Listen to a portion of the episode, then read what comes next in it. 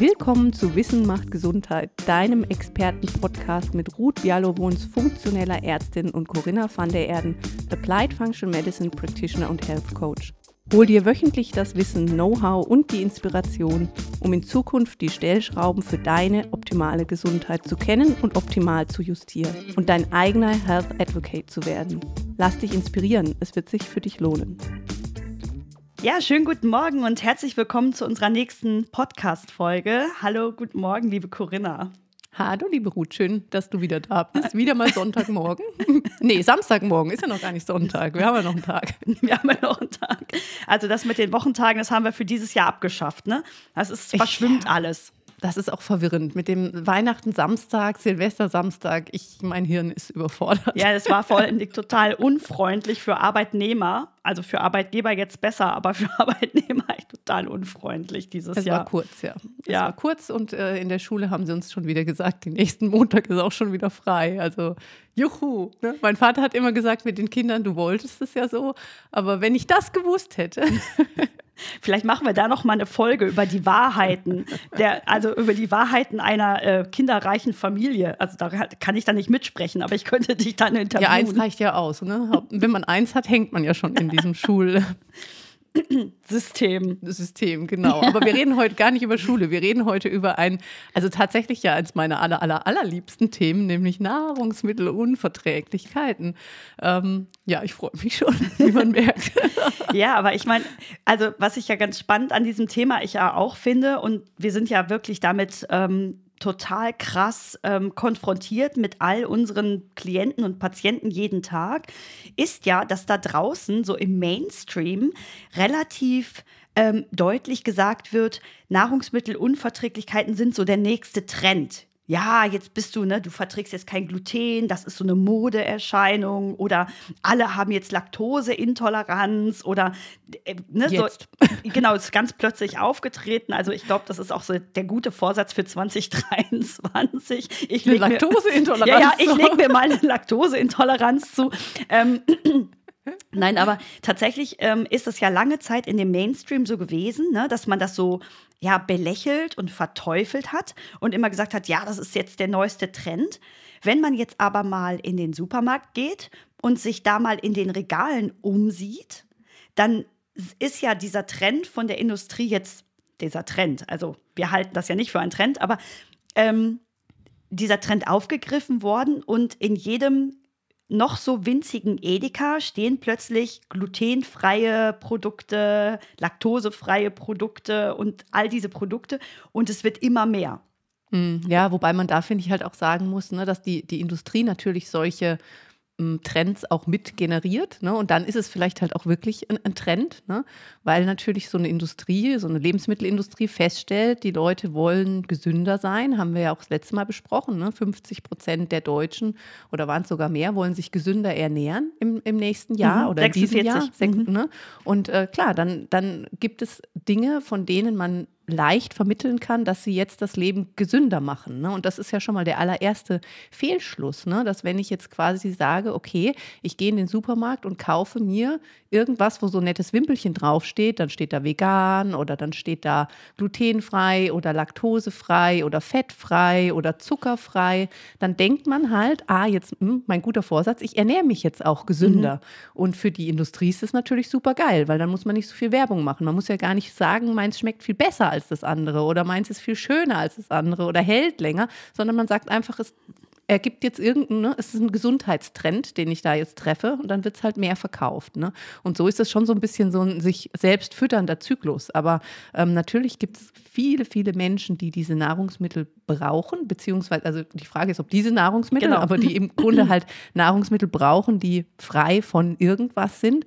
Und ich hatte als ich ein Kind war, eine Freundin, oder die habe ich Gott sei Dank immer noch, die äh, damals, da war ich zwölf, glaube ich, ähm, glutenfrei und milchproduktefrei leben musste. Und damals war das wirklich super, mhm. super, super schwierig. schwierig. Das war der Horror. Ne? Mhm. Also geh mal im Einkauf, fr früher einkaufen, ne? die konnte nichts, die durfte wirklich einfach, also die, diese Diagnose, du musst das, bedeutete, du darfst eigentlich nichts mehr. Ne? Mhm. Ne? Und das war entsetzlich. Ne? Ja, und so ein bisschen ist ja dieser Gedanke immer jetzt noch, wenn man Dinge weglassen muss aus seiner Komfortzone, dass es dann total spaßbefreit ist. Und das ist es ja Gott sei Dank heutzutage nicht mehr. Das heißt, wenn man jetzt Dinge ähm, meiden möchte oder meiden muss tatsächlich, ähm, dann gibt es so viele tolle Alternativen da draußen, die auch wirklich lecker schmecken. Und so kann man tatsächlich auch mit einer Art von, ich sag mal, Eliminationsdiät echt cool kochen und sich gut und ähm, ja, gesund tatsächlich auch ernähren. Das ist ja wirklich das ist toll. Ja, das ist toll so. und, und das ist wichtig. Ne? Ich finde, die Message ist total wichtig, dass das geht. Aber, aber, man muss mhm. immer das Aber direkt dahinter herschieben. Man muss sich trotzdem umstellen und gewisse Lebensmittel werden dann nicht mehr stattfinden. Ne? Das ist wie wenn ich sage, ich bin Veganer und möchte aber vegane Wurst essen. Ne? Also wenn ich Veganer bin, dann werde ich im Zweifel halt keine Wurst essen können, ne?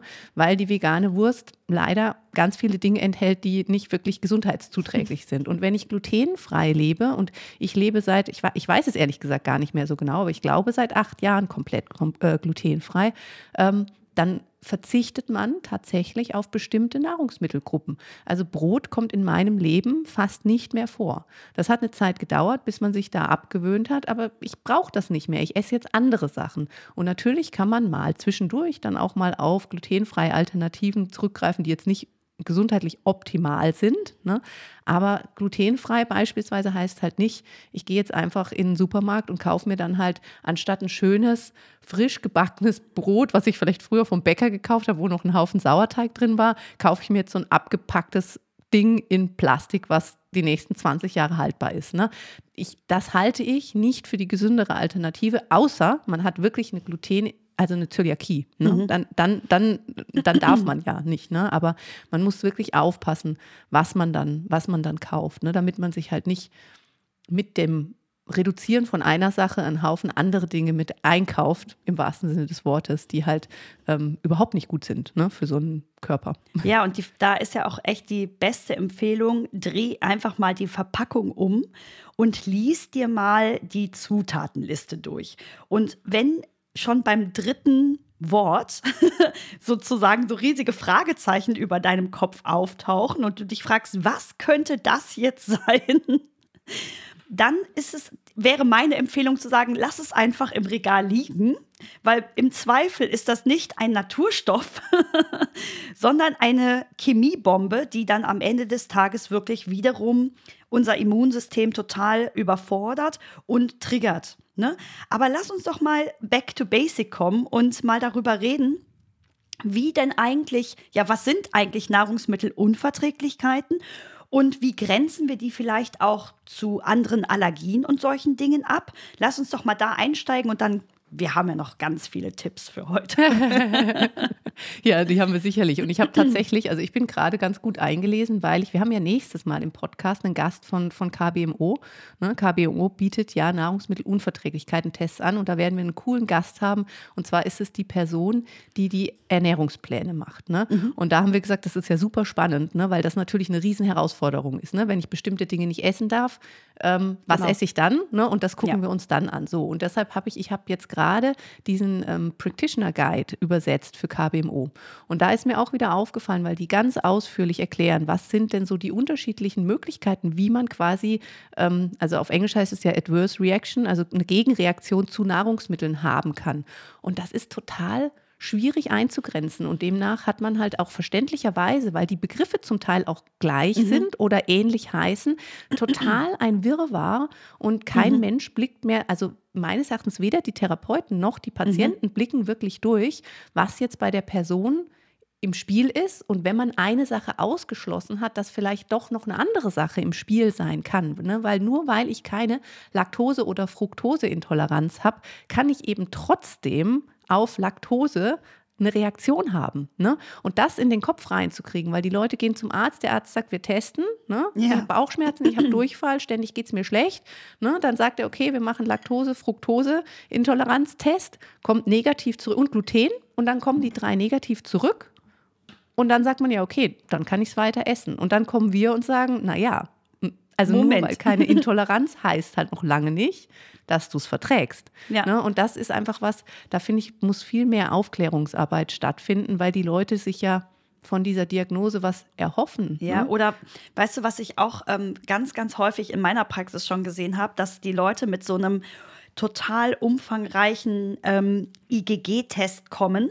Mhm. Wir reden gleich nochmal darüber, warum wir das so, wie man das vielleicht differenzieren kann.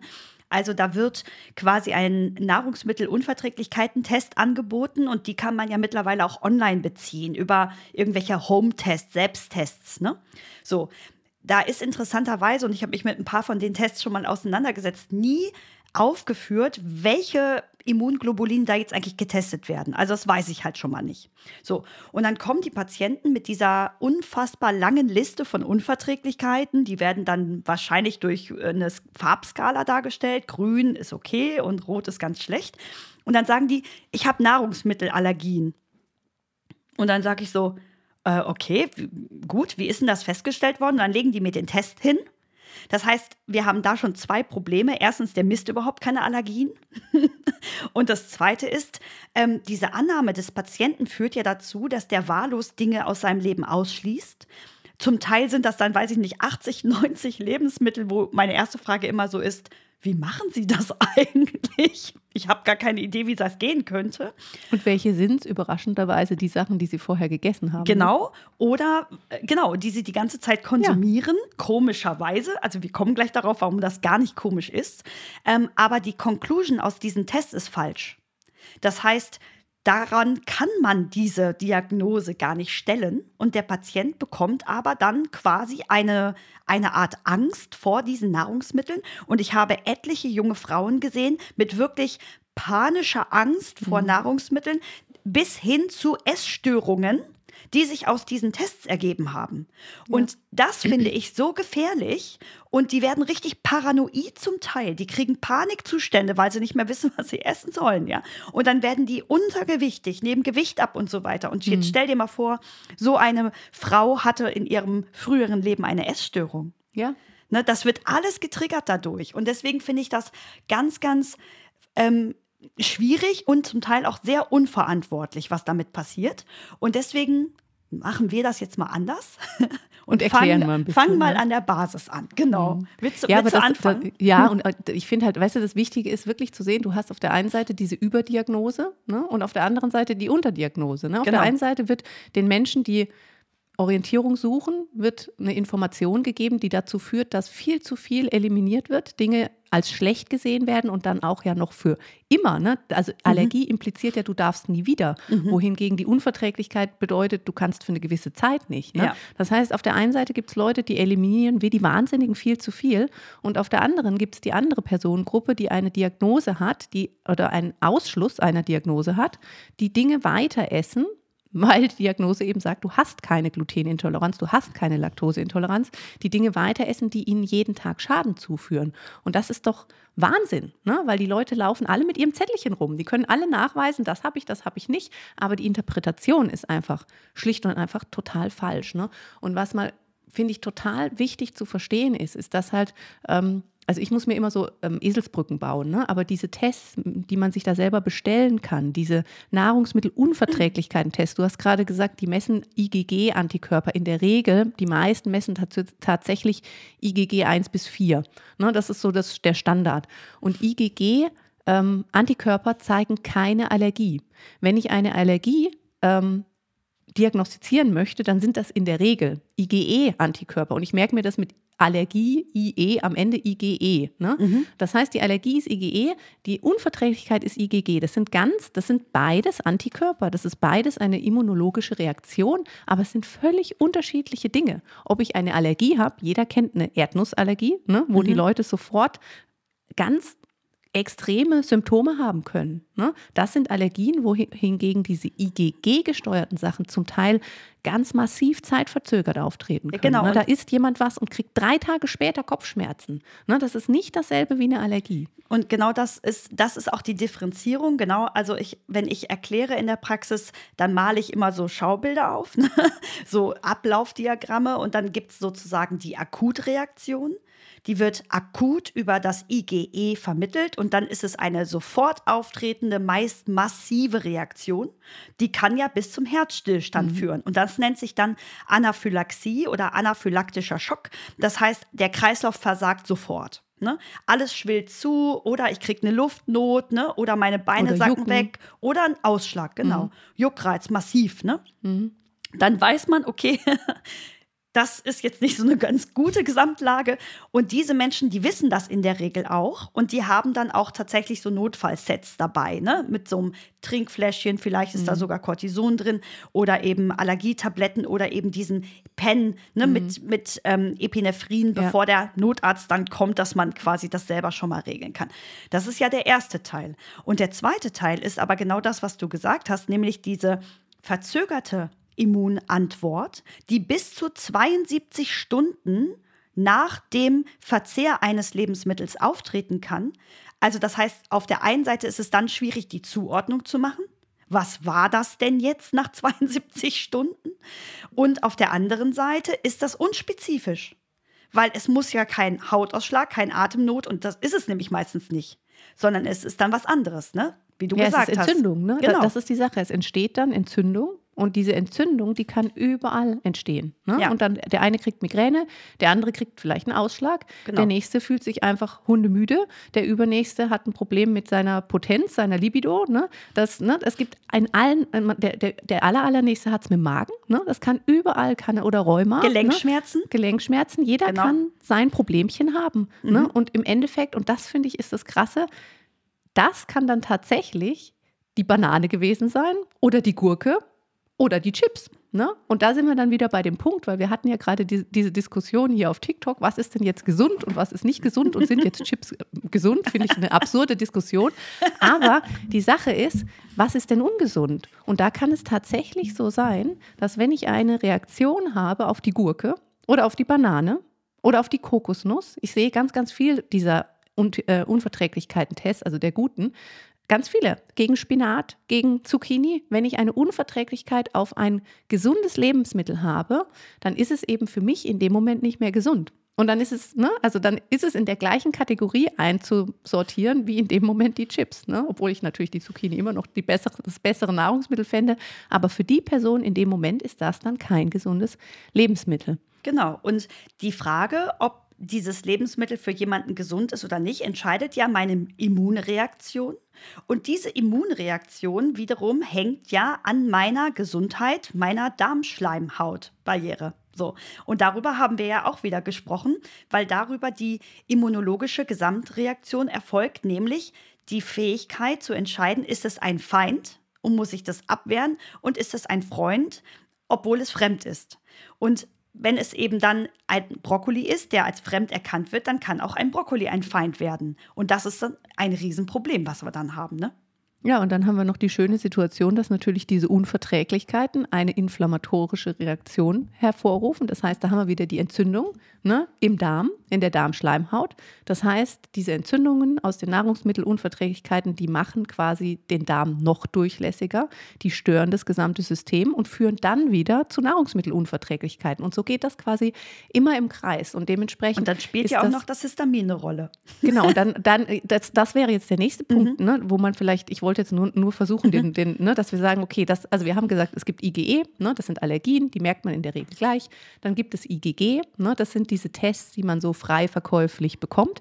Da muss man aber gucken, dass man den richtigen Test hat, weil sonst bringen sie einfach überhaupt nichts, weil IgG an und für sich nur zeigt, dass man Nahrungsmittel regelmäßig isst und sie dem Immunsystem präsentiert worden sind. Das heißt, dass wenn sehr viele da sind, im Zweifel der Darm durchlässig ist. Das kann man dann sehen. Ne? Mhm. Ob der Körper entzündlich auf dieses Nahrungsmittel reagiert, kann man eben mit den meisten Tests nicht sehen. So, aber das ist jetzt IgG. Und dann haben wir aber noch völlig andere Mechanismen, genau. wie man auf etwas reagieren kann. Also äh, angenommen, ich habe jetzt, bin jetzt bei dir oder die Leute kommen zu mir mit einem IgE-Test. Also wir haben ausgeschlossen, dass irgendwelche Allergien da sind und wir machen einen, machen einen Unverträglichkeiten-Test und da kommt eben auch nicht raus. Also die Walnuss war weder allergisch noch war eine IgG-Reaktion auf die Walnuss da. Der Kunde sagt aber, irgendwie fühle ich mich trotzdem komisch, wenn ich Walnüsse esse.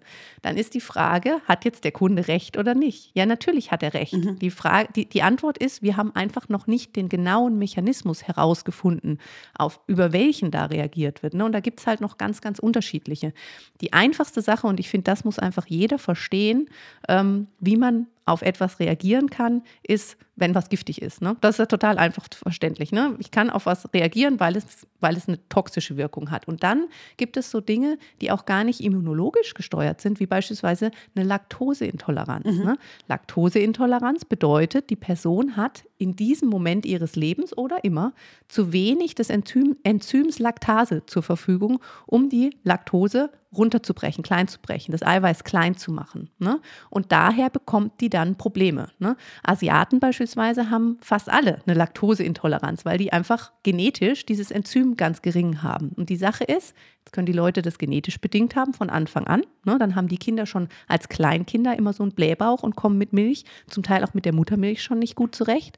Und dann, und da sind wir wieder bei der Darmschleimhaut, machen ja aber auch, macht auch unsere Darmschleimhaut, macht eben diese Enzyme. Und wenn wir sehr gestresst sind und unsere Darmschleimhaut nicht ordentlich gesund ist, dann macht die auch zu wenig Enzyme. Das heißt, man kann auch eine erworbene Laktoseintoleranz bekommen. Das heißt, man kommt eigentlich mit den perfekten Genen auf die Welt, ne, hat aber viel Stress, die Darmschleimhaut leidet, ne, die ist nicht happy und dann hat man möglicherweise nur temporär, aber eben eine erworbene Laktoseintoleranz und kommt mit dem Milch, mit der Milch, mit den Milchprodukten nicht zurecht. Und natürlich macht es dann Sinn, wenn man sagt, man hat das, weil man Stress hat, den Stress zu reduzieren, indem man einfach die Milch weglässt. Das ne? ist ja ein relativ einfacher Zusammenhang. Und dann kommen wir, ne, nach der Laktoseintoleranz müssen wir dann natürlich auch nochmal über das Thema Histamin reden. Da regen wir uns ja auch immer so ein bisschen auf, was da so für Interpretationen unterwegs sind. Erklär ja, mal. Auf jeden Fall. Also genau, was du gerade gesagt hast, ne? also diese Enzyme, die werden eben auch zum großen Teil in der Darmschleimhaut gebildet. Und alles, ich erkläre meinen Patienten immer, alles, was mit Ase endet, schneidet irgendwas klein. So, das heißt, die Laktase schneidet Laktose, also den Milchzucker, klein. Und je kleiner der Zucker ist, desto schneller und besser kann er verdaut und vertragen werden. Wenn lange Zuckerketten in den Darm gelangen, dann freuen sich die Bakterien. Das ist dann so wie, als würden wir vom Fernseher eine Tüte Chips essen und ganz viele Glücksgefühle auslösen im Gehirn.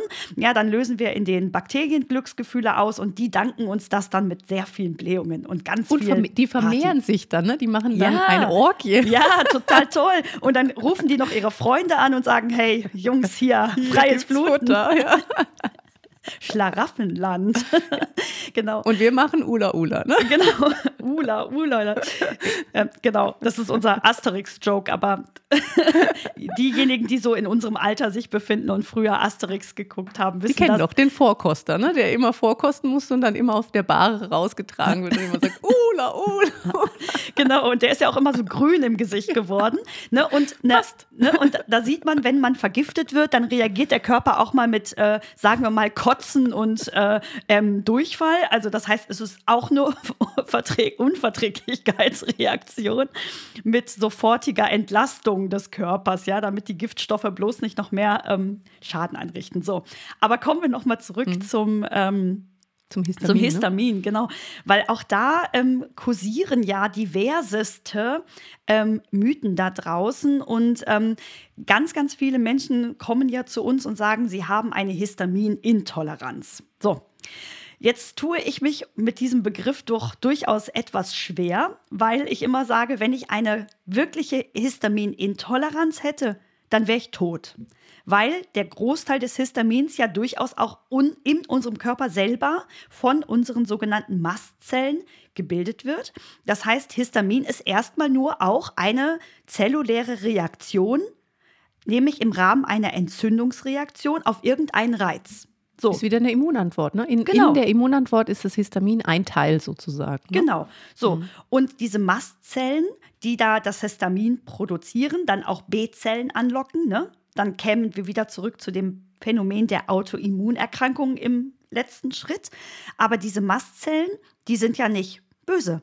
Auch das wieder, ne? Das Histamin ist nicht böse. Histamin ist kein Problem, wenn mehrere Faktoren gegeben sind. Nämlich erstens, ich habe das Enzym ähm, DAO. DAO, ne? die Mhm. Diaminoxidase, da ist wieder die Ase am Ende, also das spaltet Histamin auf. Ich habe eine ausreichende DAO-Aktivität, also dass diese DAO auch wirklich funktioniert und das Histamin abbauen kann. Und ich habe ein ausgeglichenes Verhältnis von der Produktion von Histamin, von dem Vorhandensein und der Funktion der DAO und der Aufnahme von Histamin, weil es gibt ja definitiv Lebensmittel, die viel Histamin enthalten oder die über eine längere Lagerungszeit Histamin produzieren, sowas wie Hackfleisch oder Fisch. Ne? Je frischer, desto weniger Histamin ist da drin. Und ähm, diese Faktoren bestimmen ja jetzt wieder, ob ich mit Histamin klarkomme oder nicht. Und wenn ich grundsätzlich eine zerstörte Darmschleimhaut habe, habe ich wenig DAO. Wenn ich zu viel Entzündungen im Körper habe, habe ich sowieso schon viel Histamin. So, und dann habe ich eben wiederum das Problem, wenn ich dann ganz viel Histamin oben rein tue, ja, dann hält sich das nicht mehr die Waage und dann knallt das System durch. Und dann bekomme ich möglicherweise Histamin-assoziierte Symptome. Und was ist das wieder?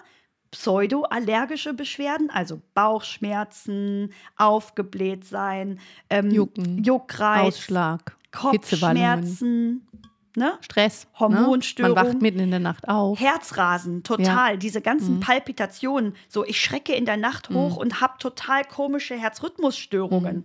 Hm, könnte ein Histaminthema sein, wenn ich vor dem Schlafen noch zwei Gläser Rotwein getrunken habe. Muss nicht, ist tatsächlich ganz natürlich, weil das Histamin und die Histamin-Abbaukapazität auch mit dem Melatonin- und Cortisolspiegel wieder zusammenhängt. Deshalb haben Leute das häufig nachts, ne? Mhm. dass sie dann plötzlich hochschrecken oder auch, weil sie an, möglicherweise abends, und dann haben, sind wir wieder bei den Leuten, die ihre Ernährung umstellen, jetzt plötzlich ganz gesund essen. Ne? Und dann sind viele von den gesunden Lebensmitteln haben Bestandteile, auf die man eben reagieren kann. Und deshalb ist immer die Frage, komme ich dann in der Menge damit zurecht? Ist das im, in dem Moment für mich gesund? Ne? Und was wir, was ich jetzt momentan ganz stark sehe, wir haben eigentlich fast keinen Fall mehr, wenn wir in den USA Fälle besprechen, äh, wo nicht eine, eine äh, Mastzellen-Destabilisierung äh, im, im, äh, mit im Spiel ist. Also auch das ist ein großes Thema. Du hast ja gesagt, ne, die Mastzellen, die geben das quasi frei und das ist tatsächlich auch, das ist einfach eine ganz sensible Balance. Ne? Die können auch leicht mal aus dem Gleichgewicht geraten und, und deshalb, ich bin ja so ein großer äh, Gen-Fan, ne, das Thema Methylierungskapazität ist ein riesiges. Ne?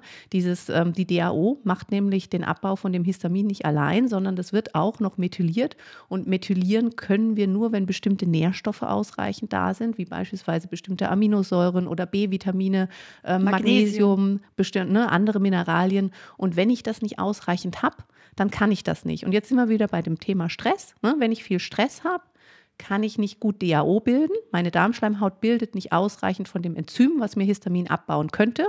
Und was brauche ich, wenn ich Stress habe? Ganz viel Nährstoffe und zwar genau dieselben, die ich zur Methylierung auch bräuchte. Das heißt, es kann schlicht und einfach eine Stressreaktion sein, die ich hier sehe. Die Person hat massiven Stress und kann mit dem Histamin in dem Moment nicht mehr gut umgehen. Was ist die Reaktion? Natürlich macht es Sinn, das Histamin aus der Nahrung in der Zeit dann zu reduzieren, damit man einfach nicht so viel abbauen muss. Aber es kann nie allein die Reduktion sein, sondern der Fokus muss darauf sein, ausreichend Nährstoffe zur Verfügung zu stellen, damit der Körper wieder das machen kann, was er soll und die Person aus dem Stress zu bringen, damit der Körper wieder in die Regulation kommen Ja, kann. genau. Ne? Und Das was- ist ganz wichtig. Und was wir ja dann auch sehen in der Folge, ist ein, kann ein sogenanntes Mastzellaktivierungssyndrom sein. Auch das habe ich wirklich gerade sehr, sehr Mhm, häufig, ne? richtig Mhm. häufig.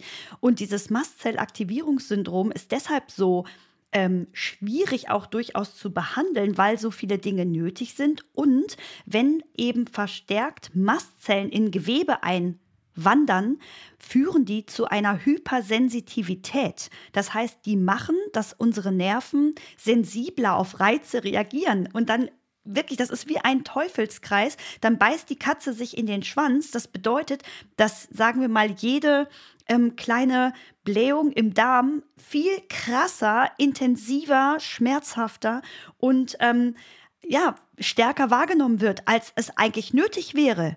Aber auch das ist wieder nur ein Schutzmechanismus unseres Körpers, weil jeder Schmerz, jede Missempfindung ja eigentlich nur meinem Körper oder aus meinem Körper an mein Gehirn gesendet wird mit der Nachricht, hallo, da stimmt etwas nicht, hier ist irgendwas durcheinander.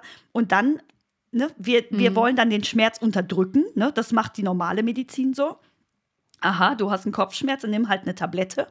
Aber es wird sich halt nicht gefragt, wieso ist der Kopfschmerz entstanden? Und jedes Symptom zeigt, mein Körper kann nicht regulieren und ähm, braucht einen Support. Und in meinem Kopf, ich habe ja auch immer Bilder im Kopf, genauso wie du immer Bilder äh, im Kopf hast zum Erklären.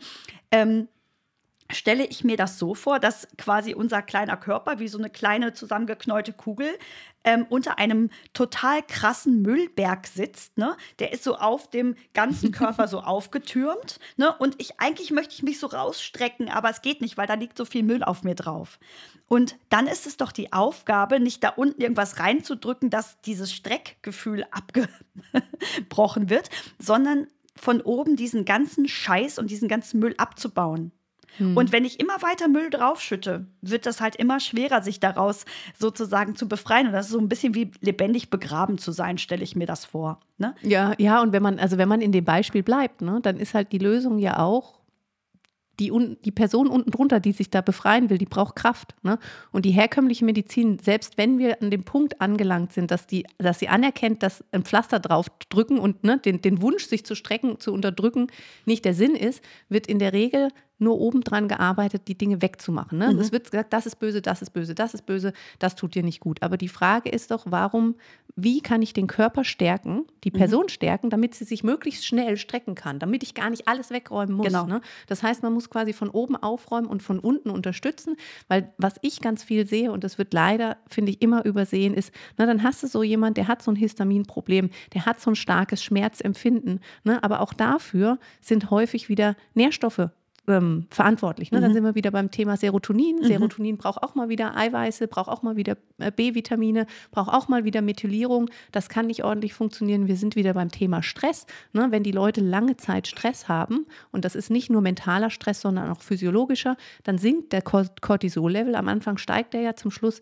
sinkt er dann ab. Cortisol ist aber, kennen wir ja vom Cortison, schmerzlindernd, ne? antientzündlich. Das heißt, wenn diese Person dann auch noch ein niedriges Cortisol-Level hat, dann kommt kommt halt alles zusammen. Natürlich hat die von allem Schmerzen. Ne? Und dann bringt es halt nichts zu sagen, ne, wir unterdrücken den Schmerz, sondern wir müssen das wegräumen, was diese Person stresst und mehr von dem geben, damit sie wieder stärker wird. Und dann hat man auch relativ schnell, weil man kommt ja aus zwei Richtungen, ne? mhm, ne? dann genau. hat man auch schnell eine Verbesserung. Ne? Und dann kann es halt auch langfristig funktionieren. Ne? Dann hat man eine Lösung und hat nicht einfach nur ein Pflaster drauf gedrückt und hat gesagt, naja, wird schon irgendwie. Ne? Und sonst kriegst du halt noch ein Antidepressivum. Ja, genau, das ist auch immer eine ganz, äh, ganz pro ein probates Mittel, um die Leute irgendwie sozusagen so in so einem Watte einzupacken und dann zu sagen, ja, äh, dann geht der Schmerz weg. Ganz probates Mittel. Und ich finde das jedes Mal aufs Neue sehr gruselig, weil wenn man die Menschen dann, wie wir das ja immer machen, so ganz detailliert befragt, dann kommen da schon ziemlich interessante Zusammenhänge raus und meistens hat sich das über Jahre entwickelt, weil der Haufen ist über Jahre immer größer geworden, die Kraft immer weniger. Und mhm. ne, das sind eigentlich im Prinzip genau diese Dinge, die wir ja mit den Menschen in der Praxis besprechen sprechen. Ähm, was ich noch ähm, tatsächlich hinzufügen wollen würde, zu diesen Reaktionen ist ja, dass ähm, die Leute immer verwundert sind, okay, wenn es nicht Laktose ist zum Beispiel oder wenn es nicht Fructose ist, es gibt ja auch eine Unverträglichkeit auf Fruchtzucker oder es gibt ja auch Unverträglichkeiten zum Beispiel auf Sorbit und andere ähm, Salicylate. Ja, genau, Zusatzstoffe, solche Dinge, genau, kann es ja ähm, durchaus auch sein, dass es einfach eine immunologische Reaktion auf die Eiweißbestandteile von den verschiedenen Dingen ist. Also das heißt, ich kann, wenn ich auf Milch reagiere, muss ich ja nicht auf die Laktose reagieren, ich kann auch auf das Casein reagieren. Es gibt Caseinallergien und Unverträglichkeiten, also der Milch, das Milcheiweiß. Genauso ist es beim Gluten. Es gibt das Gliadin als Bestandteil des Glutens und man kann auf das Gliadin, ein Eiweißbestandteil, eine Anti- äh, Gen-Antikörperreaktion entwickeln. Und deshalb ist das auch mit dem Gemüse so interessant, weil das Gemüse enthält ja in seinen Schalen und Obst natürlich auch Anteile von den sogenannten Lektinen. Und Lektine sind auch wieder Eiweißbestandteile, auf die man potenziell mit einer Antigen-Antikörperreaktion reagieren kann, weil Gene, also Eiweiße, sind immer sogenannte Antigene. Ne? Und das Problem ist, dass ähm, äh, äh, ich weiß nicht, ob du das gelesen hast, das Buch äh, Das böse Gemüse. Mhm. Ne? Da gab es ja dann auch wieder Aufschrei und ähm, dann plötzlich waren alle wieder so, oh Gott, jetzt dürfen wir auch kein Gemüse mehr essen und jetzt müssen wir alles abschälen. ähm, so ist das jetzt auch nicht, aber durchaus ist es möglich, dass man auf Bestandteile der Schalen zum Beispiel in Gemüse und Obst reagiert. Ne? So. so. Ja, man kann, man kann halt, das ist halt, die Sache ist, und das das macht diesen Aufschrei, aber mir ist es trotzdem wichtig, dass die Leute das verstehen. Man kann auf alles reagieren. Ne, ich habe ja gerade schon gesagt, dann isst man gesünder. Die Sachen, die man isst, haben in der Regel mehr Histamin, haben aber auch mehr Oxalsäure, haben mehr Lektine. Und wenn man mit diesem Nahrungsbestandteil in dem Moment nicht gut zurechtkommt, dann wird es einem schlechter gehen. Das heißt aber nicht, dass man lieber Chips essen soll oder Pommes oder jeden Tag Müsli und Brot, weil man darauf diese Reaktion nicht hatte, weil die bringen einem die Nährstoffe schlicht und einfach nicht. Und sie bringen häufig auch noch anderen Mist mit sich. Die Frage ist, warum kommt der Körper mit diesem gesunden Lebensmittel nicht zurecht? Und das ist doch der spannende Punkt. Und dann sollte man schauen, dass man den Körper so unterstützt, dass er mit den Lebensmitteln wieder zurechtkommen kann. Je nachdem, wie verquiemelt die Lage ist, ist das nicht komplett auflösbar. Es gibt Menschen, die müssen tatsächlich ihr Leben lang oder sollten ihr Leben lang auf bestimmte Dinge verzichten. Aber ich sage ja auch, ich verzichte auch auf diverse Lebensmittel. Immer.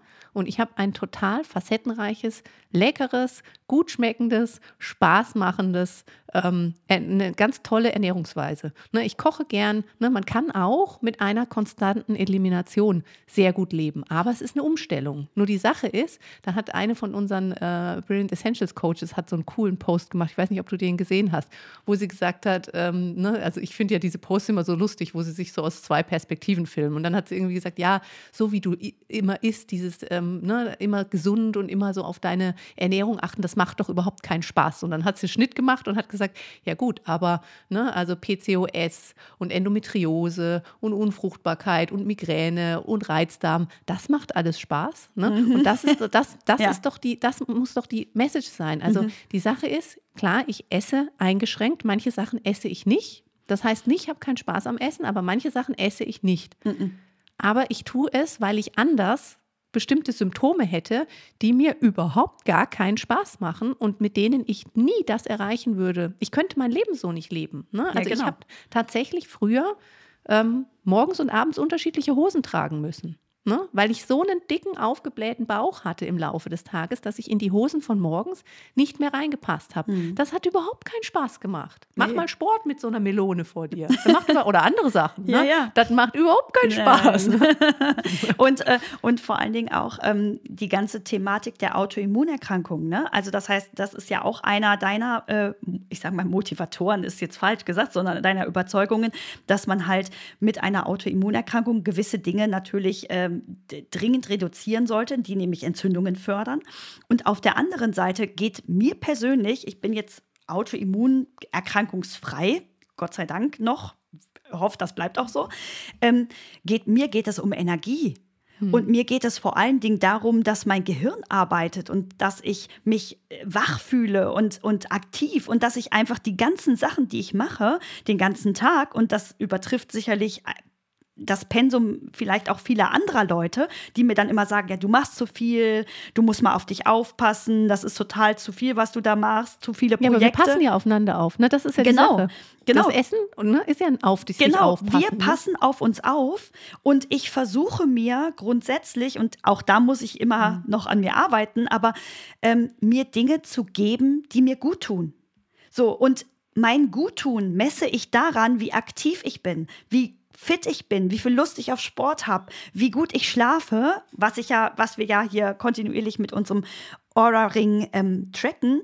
Und ich ich orientiere mich daran, wie viel von meinem Pensum, was sehr groß ist, was mir aber mega Spaß macht, schaffe ich.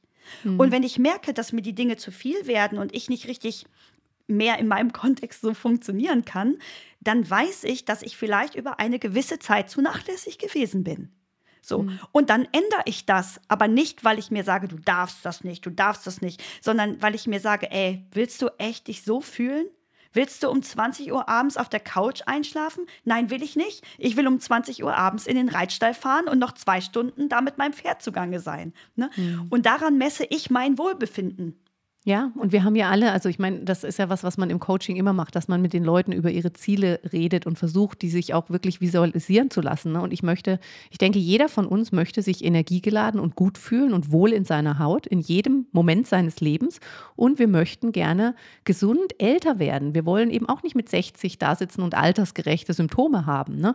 Und die Sache ist, wenn wir, wenn wir einen gesunden Körper haben wollen, müssen wir unserem Körper das geben, was er braucht, Ne? Damit er sich immer wieder regenerieren kann. Weil wenn ich mit der Ursprungssubstanz mein Leben lang auskommen muss, dann wird die irgendwann ziemlich schäbig und abgenutzt sein. Aber wenn ich meinem Körper das gebe, was er braucht, dann kann er jeden Tag entgiften, regenerieren, mir die Energie geben, die ich gerne haben möchte. Und es wird immer mal Tage geben, ich hab, mein Ohrring hat mich geschimpft, ich habe miserabel geschlafen heute Nacht. Ne? Es gibt auch mal Phasen, wo das nicht funktioniert. Aber heißt es dann deshalb, ich sage jetzt, heute ist auch schon egal, mir doch wurscht, dann kann ich jetzt auch die Tafel Schokolade essen.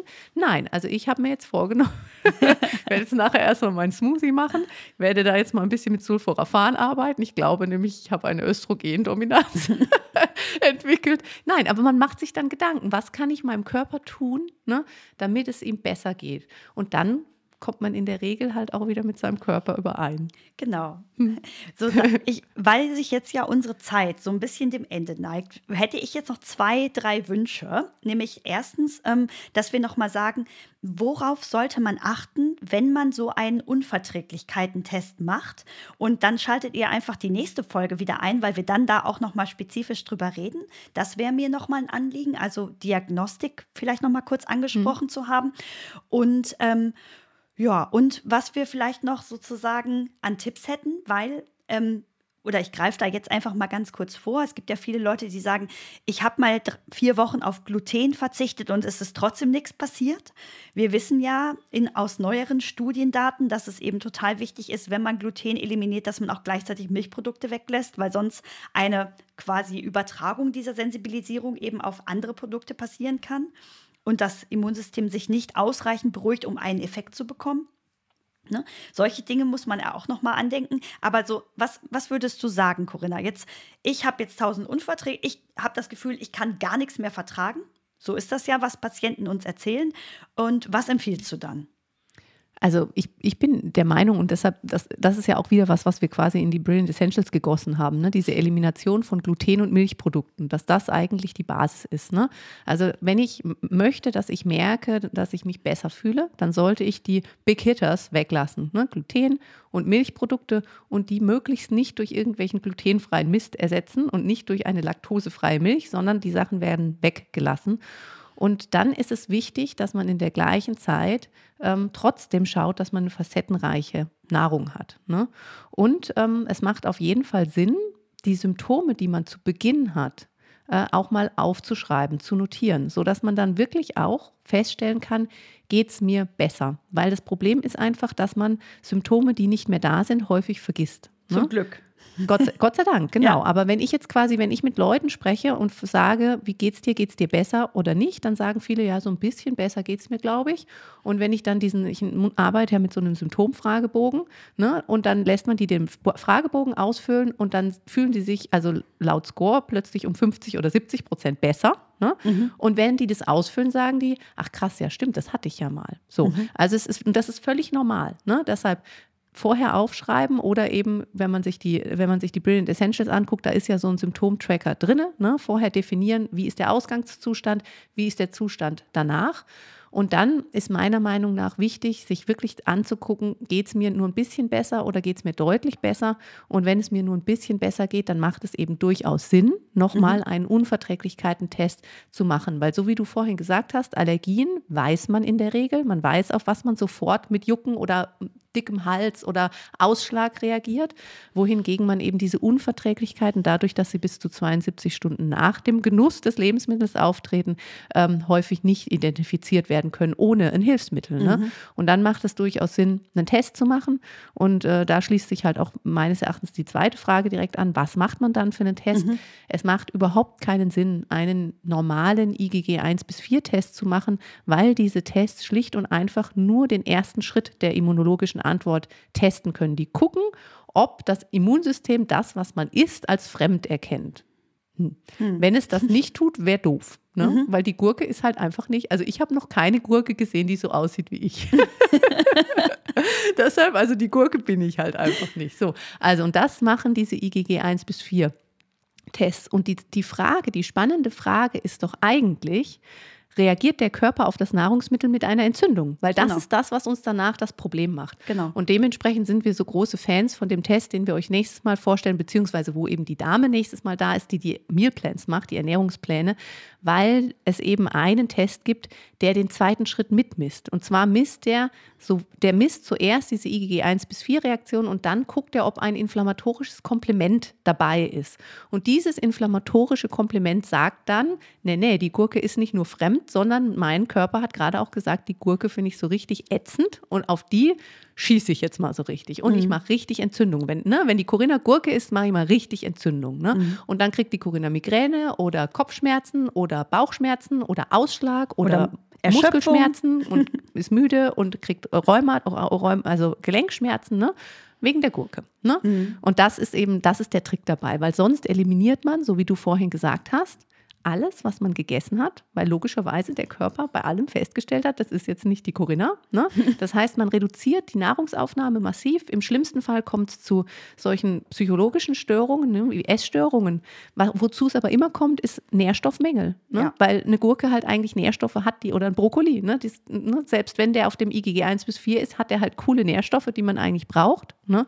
Das heißt, man eliminiert viel zu viel und man schränkt seine Nahrungsvielfalt massiv ein ohne die Dinge zu treffen, die wirklich das Problem sind. Ne? Mhm. Weil der KBMO sagt dann, okay, von diesen 40, die dein, na, dein, die wir erkannt, die dein Immunsystem erkannt hat als fremd, reagierst du auf acht.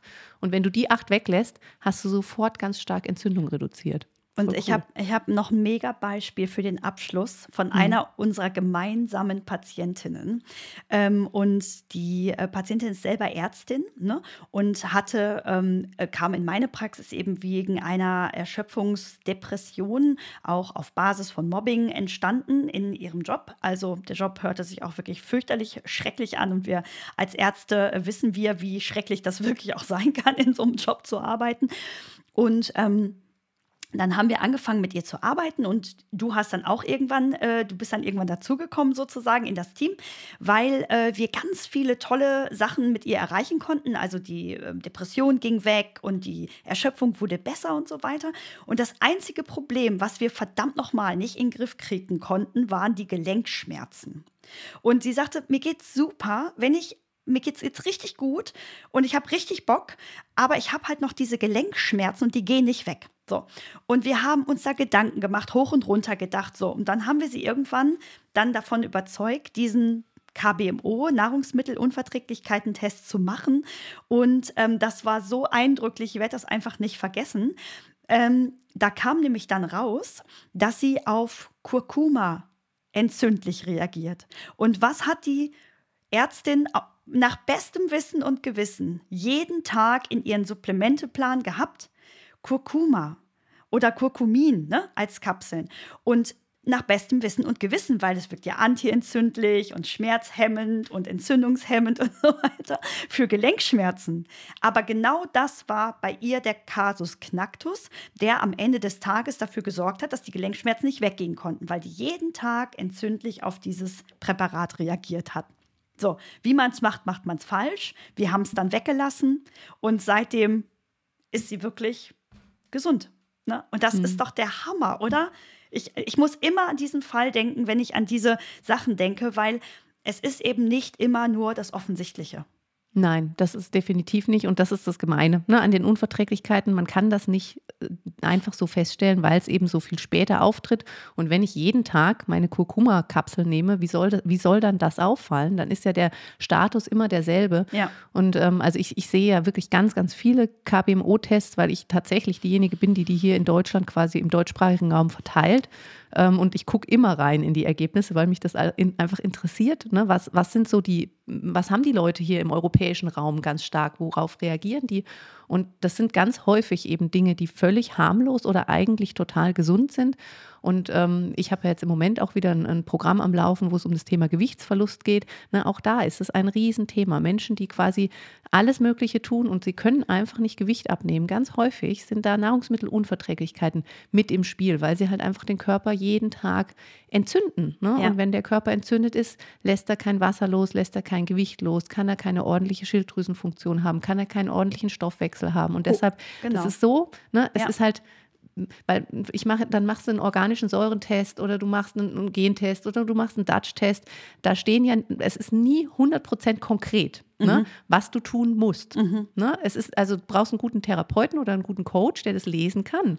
Und dann kann man schon sagen, was man machen sollte, aber auch für uns ist es ja so ein, ja, wir denken, das wäre jetzt sinnvoll. Mhm. Wenn ich einen Nahrungsmittelunverträglichkeiten-Test, einen richtigen habe, dann steht genau drin, was ich weglassen muss. Und dann weiß ich, was zu tun ist. Mhm. Und das finde ich einfach auch für den Kunden einfach eine sehr schöne, geradlinige Intervention. Und da die meisten ja schon mit dem Wunsch kommen, auch ihre Ernährung zu verändern, finde ich das einfach total irrsinnig, das nicht mit anzugucken. Ne? Wenn ich meine Ernährung verändern möchte, weil mhm. ich XYZ Ziel habe, dann macht es doch total Sinn zu gucken, was in der Ernährung entzündet mich denn, damit ich, weil ich weiß, Entzündung ist quasi immer eine Hürde auf dem Weg zu welchem Ziel auch immer ich haben möchte. Ja, und jetzt kommt aber die gute Nachricht zum Schluss. Diese Elimination ist in der Regel nur für einen begrenzten Zeitraum nötig. Ne? Also es ist nicht so, dass wir dann sagen, oh, die Gurke, die ist jetzt so böse. du darfst jetzt nie wieder eine Gurke essen, wenn du einmal eine Gurke isst. So. Aber für wie lange lässt man das dann weg? In der Regel drei Monate. Also es, es gibt tatsächlich auch da, das finde ich ist auch wichtig, es gibt da unterschiedliche Herangehensweisen. Ich weiß, es gibt auch Therapeuten, die gewisse Dinge länger eliminieren und manche tatsächlich auch für immer. Ich bin mittlerweile so weit, dass wenn ich Leute habe, die regelmäßig, also wenn Eier mit dabei sind bei den Unverträglichkeiten, da habe ich auch immer so hm, die Intention, also ich lasse die schon auch wieder einführen, weil es einfach für viele Menschen wichtig ist. Ähm, aber wenn wir wieder testen, sind die meistens wieder da. Also es gibt ein paar Nahrungsmittel, wenn die einmal erscheinen, dann lassen die sich nicht so leicht vertreiben sozusagen. Mhm. Aber in der Regel ist es keine Elimination fürs Leben, sondern eine, eine auf einem IgG-Test basierende Eliminationsdiät sollte drei Monate dauern. Bis dahin kann man davon ausgehen, dass die Antikörper sich ausreichend abgebaut haben, ne, sodass es dann eben zu keiner Reaktion kommt. Wenn es dann, genug Nährstoffe gibt dazu. Ne? Genau. Ne? Man macht genau. ja noch ein paar Dinge drumherum, genau, man lässt ja. ja. nicht nur weg. Ne? Genau. Wenn, wenn, wenn, wenn man, ne, wenn man unterstützt hat. Weil wenn ich nur weglasse, und das ist vielleicht das Wort zum Sonntag am Ende, wenn ich nur weglasse, dann werde ich durch die Eliminationsdiät Nahrungsmittelunverträglichkeiten auf andere Lebensmittel ne, entwickeln. entwickeln. Wenn der Darm weiter durchlässig ist und das Mikrobiom gestört ist und ich nicht ordentlich kaue und nicht, nicht ordentlich verdaue, dann werde ich eine Unverträglichkeit auf das entwickeln, was ich als Ersatz esse. Mhm. Weil das wird meinem Immunsystem dann präsentiert, wenn der Darm immer noch genauso durchlässig ist, wenn das Zeug immer noch genauso unverdaut kommt, dann sagt mein Immunsystem, okay, die Gurke scheint jetzt nicht mehr da zu sein, dann ärgere ich mich halt jetzt über den Brokkoli. Brokkoli, genau. Da haben wir ihn wieder. Jetzt ist der Brokkoli böse. Ne? Und deshalb, es macht nie, egal bei was, es macht nie Sinn, nur wegzulassen. Man muss immer sagen, was gucke ich, was ich weglasse und wie unterstütze ich den Körper währenddessen, damit es nicht wieder, damit dieser Kreislauf durchbrochen wird. Ne? Genau. Das ist immer der Trick dabei. Aber dafür braucht man jemanden, der sich das ganzheitlich anguckt und der sich das dann auch wieder ganzheitlich zu Gemüte führen kann und interpretieren kann. Ne?